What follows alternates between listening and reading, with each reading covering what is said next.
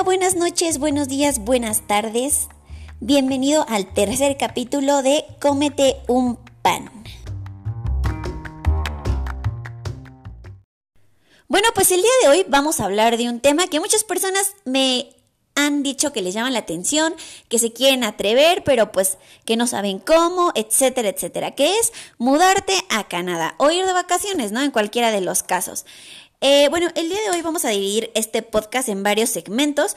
Trataré de hacerlo lo más breve, lo más conciso y lo más rápido posible, ya que el segmento de hoy pues sí es de mucha información, pero quiero que dure los 19 o 20 minutos que normalmente pues dura este podcast. Bueno, pues vamos a comenzar con los beneficios y los pros de irte a este hermoso y frío país. Creo que uno de los principales puntos sería la economía. Como sabemos, la economía de Canadá es bastante estable. Esto nos permite que inclusive con el salario mínimo tú puedas accesar a tener un carro, a irte al gimnasio, a tener una buena despensa, a ciertos beneficios que administrándose y siendo un ciudadano responsable, pues puedes gozar de, estos beneficios. Eh, la verdad, la economía sí es, es, digamos, pues buena. ¿Por qué? Porque desafortunadamente en nuestro país tú puedes estudiar una licenciatura, una maestría, un doctorado, etcétera, etcétera, pero si no tienes como los medios o no encuentras las puertas necesarias, pues difícilmente vas a tener un sueldo con el que puedas tener ciertos beneficios como irte a conocer otro país, tener vacaciones, etc. Lo que en Canadá, pues afortunadamente, este, puedes lograr, ¿no? Si tú tienes una carrera, una profesión y haces todos los pasos necesarios para poder ejercer esta profesión allá o inclusive irte allá a estudiar, pues vas a garantizarte un futuro pues estable, un buen futuro si le echas ganas con nuestro superpoder mexicano, claro que sí, es pues genial poder eh, crear tal vez negocios, etcétera, ¿no? La verdad es que la economía en este país es bastante, bastante buena. La segunda característica que, pues muchas de las chicas que nos vamos para allá, en, en, en especial las mujeres, pues es la seguridad, ¿verdad? La seguridad que tienes en este país es maravillosa. O sea, yo la primera vez que salí de noche allá, o sea, sientes una tranquilidad inmensa. La verdad es que muy difícilmente existen robos, asaltos. Claro que los hay, por supuesto que los hay. De hecho, yo viví en una de las zonas más peligrosas de, de Toronto, que es una de las ciudades de, de Canadá. Inclusive en, la, en, la, en el área que yo vivía, según que era la más pues la más peligrosa, pues me sentía bastante tranquila. No voy a decir que es un paraíso, porque en realidad pues era una zona de morenos. No voy a decir la otra palabra porque es racista y últimamente ha existido como mucho esa onda. Bueno, en fin, toda la zona era pues zona de, de morenos, ¿no? Entonces había como balaceras y cosillas así medias, medias. a mí la verdad nunca me tocó, pero en general la seguridad de la ciudad y de Canadá es bastante, bastante buena. Como repito, para nosotras las mujeres eso es un factor increíble y muy bonito que pues nos impulsa a, quedarnos ahí o a, querer ir, ¿no? El tercer factor yo creo que serían las escuelas y pues la, el acceso al, servicio de salud, ¿no? La verdad es que mm, tengo muchos como experiencias de personas que son canadienses que no cuentan su servicio de salud muy maravilloso y de hecho muchas personas que venimos de otros países empezamos a creer que nuestros servicios de salud en México, nuestros médicos son un poco mejor. Tal vez no el ISTE, el IMSS, son muy buenos médicos, sí, pero la atención tal vez es muy tardada, etcétera. Pero en general, creo que los servicios de salud y educación eh, son bastante buenos en nuestros países, pero eh, en este país la verdad es que está un poco más controlado. Es, lleva un poco más de orden y claro, el orden siempre es bueno cuando se trata de, pues, de la salud y de la educación, ¿no? En cuestión de, por ejemplo, de la economía, eh, lo genial de este país es que podemos lograr un ahorro para comprarte un auto, para comprarte una casa, tal vez para irte de vacaciones y esto es algo pues maravilloso cuando se trata de dejar ciertos sacrificios de tu, bueno, más bien sacrificar el alejarte de tu familia pues por recibir algo económicamente más estable, ¿no? La verdad, esto aparte del ahorro y poder viajar, poder eh, relacionarte con personas con las que puedas accesar a un mejor nivel de vida, la verdad es que es algo muy, muy padre.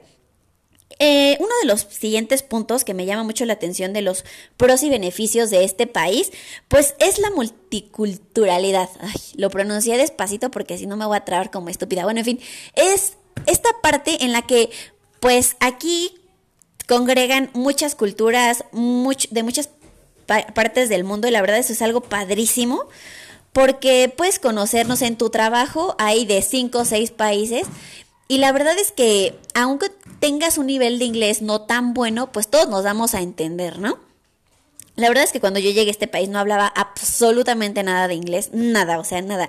De verdad, si me decían hello rápido, ni siquiera eso les cachaba. Entonces, la verdad es que esta parte de la multiculturalidad, eh, ven, me trabo, es algo muy padre y es algo que vale la pena ser vivido. porque aprendes mucho y bueno, quién sabe, en uno de esas encuentras al amor de tu vida de la otra parte del mundo y te rompe el corazón como a mí. Bueno, no, tal vez a ti sí te va mejor. Pero bueno, el punto es que para mí estos son algunos de los beneficios de irte a, a este precioso país. Obviamente si encuentras más o para ti existieron más, pues qué maravilloso y qué precioso. La verdad es que cada quien pues hablamos como nos va en la feria y pues para mí estos son de los puntos como más relevantes por los que permanecería en este país. Bueno, el siguiente punto. Bueno, para mí el siguiente punto son los contras. Y bueno, ya les llegó su Grinch mexicana que odia Canadá. No, no es cierto, pero la verdad es que yo sí encontré bastantes contras. ¿Por qué? Porque la verdad mi estilo de vida en México no es puta maravilloso, soy beneficiada, pero la verdad es que tengo una vida bastante, bastante linda en México. Entonces, obviamente con referente a cómo me la pasé en Canadá, cómo me la paso en México, pues la verdad es que sí noté bastantes diferencias porque aún no llego al punto en el que quiero estar. Y con esto que digo, bueno, en el tercer segmento de este podcast les voy a explicar. Bueno, los contras, el clima. Definitivamente para mí el clima. Yo decía, es que me encanta el frío, me encanta, adoro el frío. Pero después de pasar siete pinches meses encerrados en tu casa con la nevada y todo eso, y solamente sales de vez en cuando y bla, bla, bla, o sea, ya no está tan padre. Tal vez el primer año sí, qué emoción, la nieve, uh, esquiar y todo. Pero ya el segundo año ya es como, eh, me imagino que después de tres, cuatro años es como de que te acostumbras, pero tampoco está tan padre, ¿no? Y lo noto desde el carácter de las personas que en invierno, pues dices buenos días o buenas tardes y como que, pues difícilmente te van a contestar con la alegría de la vida. Y en verano, que son dos, tres meses, pues la gente anda, súper, eh, ¿cómo se puede decir? Pues muy feliz, pues. Entonces, este, la parte del frío, la verdad es que yo me fui para allá con la idea de, ay, me encanta el frío. Y al final, pues no, siempre como que, siempre esa parte del frío, tantos pinches meses, no fue lo mío, porque pues ahorita ustedes lo están viendo con, con esto de la cuarentena. Están encerrados y pues llevan dos, tres meses. Ahora imagínense cinco, seis meses y cada año de su vida. Pues igual para mí no está tan padre. No, no me agrada tanto. Eh, otro de los contras que vi es que, bueno, si tú vas con una profesión, eh, hay varios pasos que tú tienes que, llevar para poder ejercer esta profesión allá.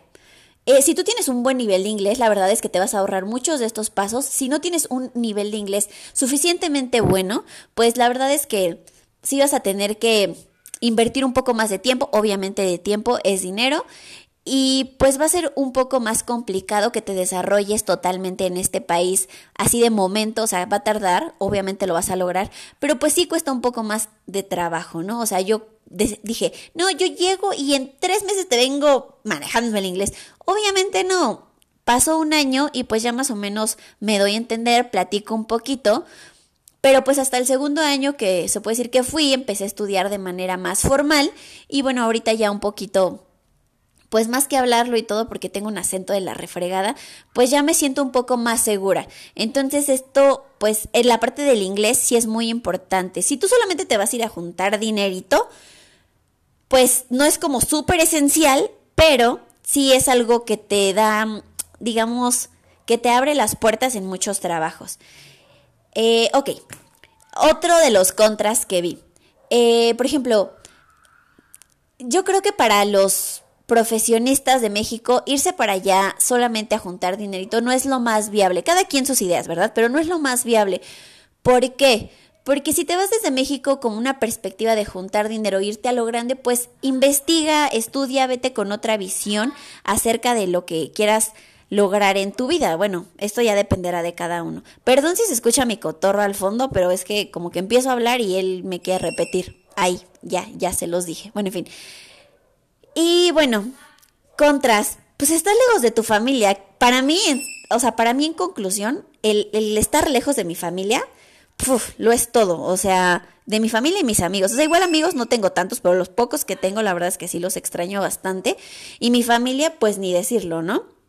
Yo como soy una persona bastante familiar y adoro estar con mis papás y mis hermanos, etcétera, pues sí es algo que me pesa. Si tú eres una persona como que como que no tan apegada a tu familia, pues la verdad este punto no va a ser tan pues tan en contra para ti, ¿no? Al contrario, igual y venir de vez en cuando a ver a tu familia, pues vas, es algo que quieres o es algo que pues no te molesta. Y bueno, ahora trataré de hacerlo breve, Dios, ya me extendí. Ahora vamos a ir con las formas de irte. Voy a hablar así básicamente como que en puntos rápidos y si quieren, eh, pues que vaya un poco más detallado sobre cada uno de los puntos, coméntamelo en Facebook o en Instagram cuál es el punto que te gustaría tocar como más a fondo y con gusto lo podemos platicar el siguiente episodio. Bueno, y ahora les voy a explicar algunas formas que yo conozco para poder irte a Canadá. Obviamente no voy a ponerme específicamente a detalle en cada una, ¿por qué? Por cuestión de tiempo, pero bueno, la primera que yo conozco es de turista. Es cuando pues Literal dice, no voy a Vancouver, voy a Montreal, voy a las cataratas del Niágara, pum, me quedo seis meses, me pongo a trabajar ilegal y me quedo ahí, ¿no? Un rato. La segunda que yo recomiendo es como estudiante, te vas a estudiar un curso de inglés, te vas a estudiar una licenciatura, te vas a estudiar, etcétera, etcétera. Y bueno, para poder desarrollar tu futuro en este país, si es que es lo que te interesa. Y la tercera es con un permiso de trabajo. Bueno, en la primera, les voy a explicar la primera, que es la que todos hacen. ¿Por qué? Porque es la forma como más económica, más aventada, más rápida y más, eh, pues sí, digamos lo irresponsable, porque hasta yo lo hice, de irte. Eh, básicamente es irte a Canadá como un turista, decirle al de migración, ¿sabe qué señor? Nomás vengo aquí a dar la vuelta y pues quedarte a trabajar como ilegal. Esto les digo que no es pues de la mejor, o sea, no es la mejor forma de irte si es que quieres hacer una vida profesional, una vida pues más estable en este país. Entonces yo te recomiendo que te asesores mejor con, no sé, alguna agencia de educación, con algún amiguito que haya estudiado, etcétera, etcétera, para poder irte de la mejor manera. En dado caso de que digas, Fanny, ¿sabes qué? Yo no tengo dinero para irme a estudiar la maestría en Queens, ¿me vale?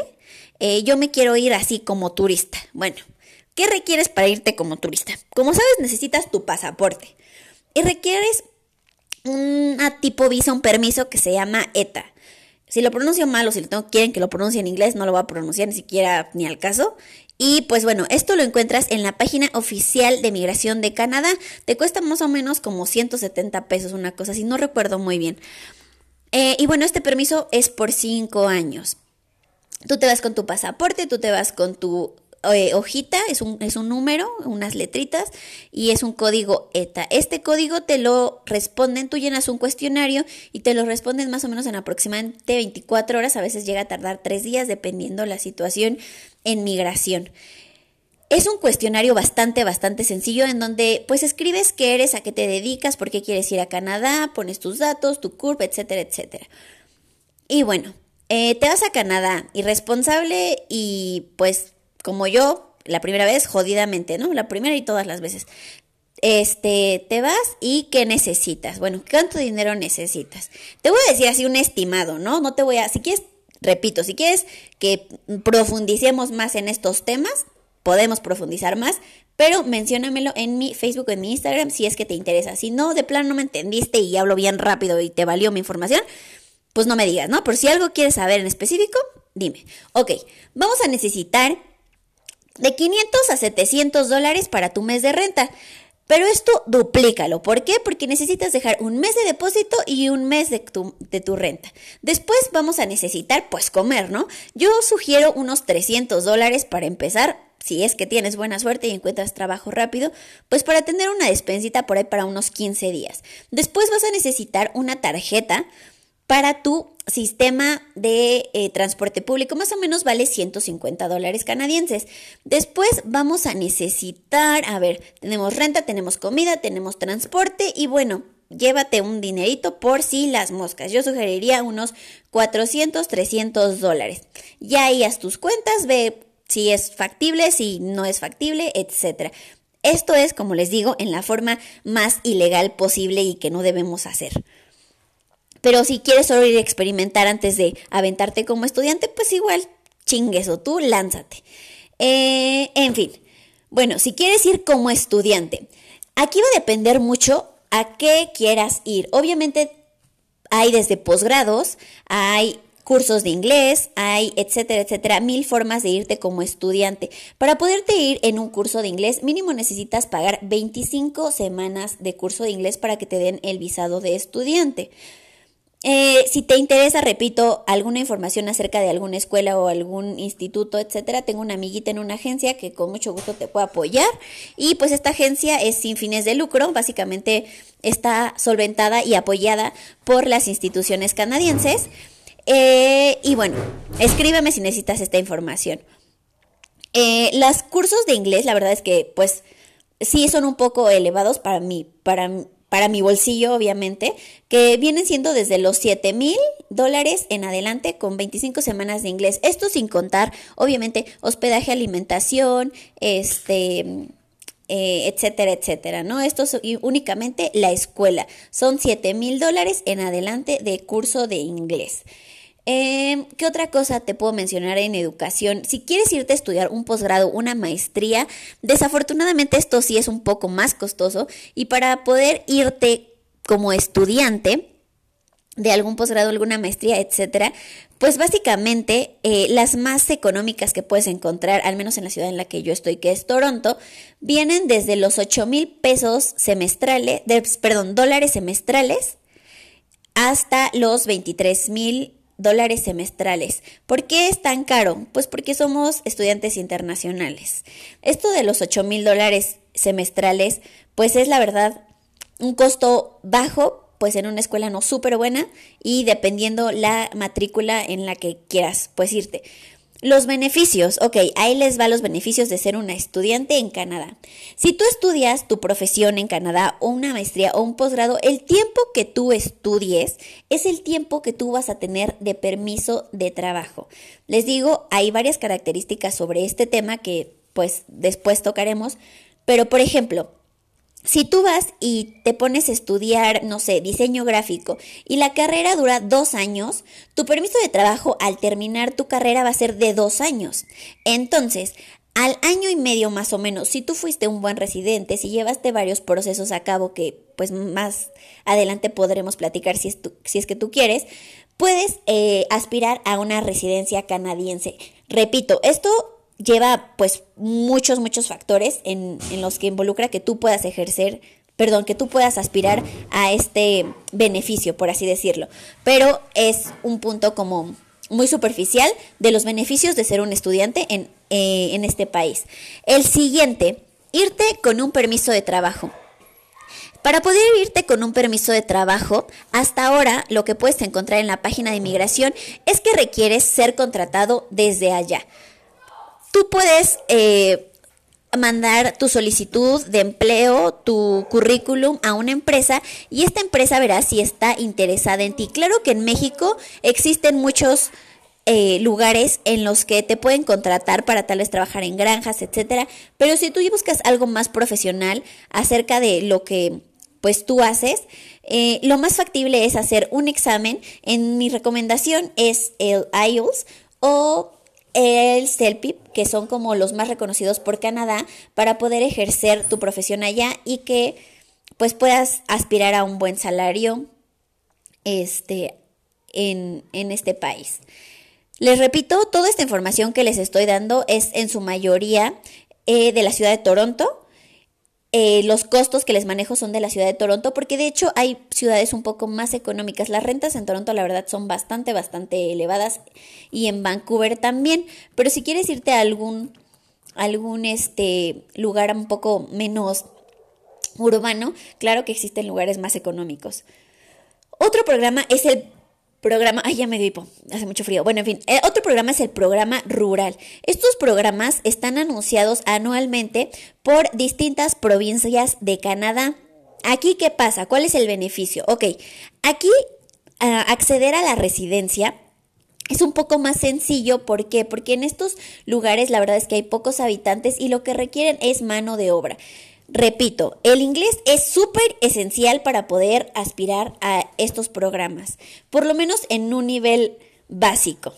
Entonces, si tú quieres aspirar a uno de estos programas rurales, tienes que entrar a la página de inmigración y ver qué provincias están ofreciendo residencias para extranjeros y cuáles son los requisitos.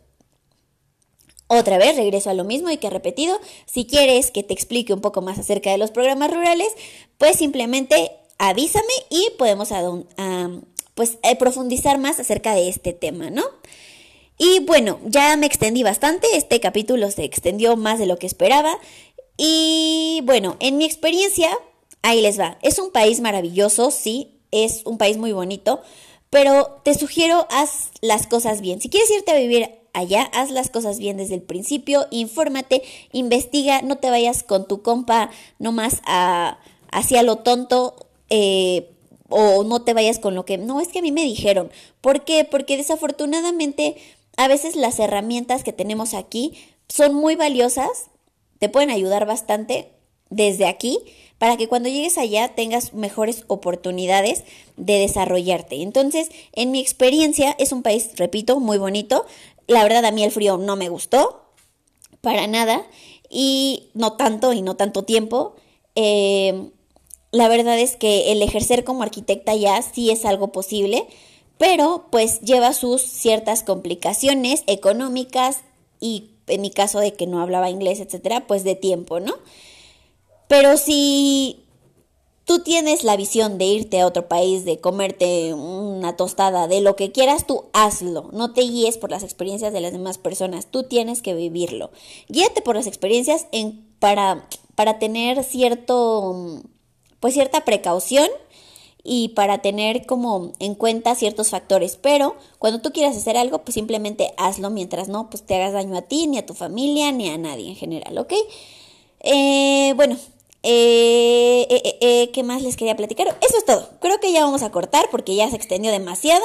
Repito, si quieren saber un poco más acerca de un tema en específico, simplemente escríbeme en Facebook, en algún comentario, en inbox o en Instagram y con gusto tocaremos el punto que tú tengas curiosidad. Buenas noches, buenas tardes, que tengas un día, una tarde, una semana excelente y disfruta tu cuarentena.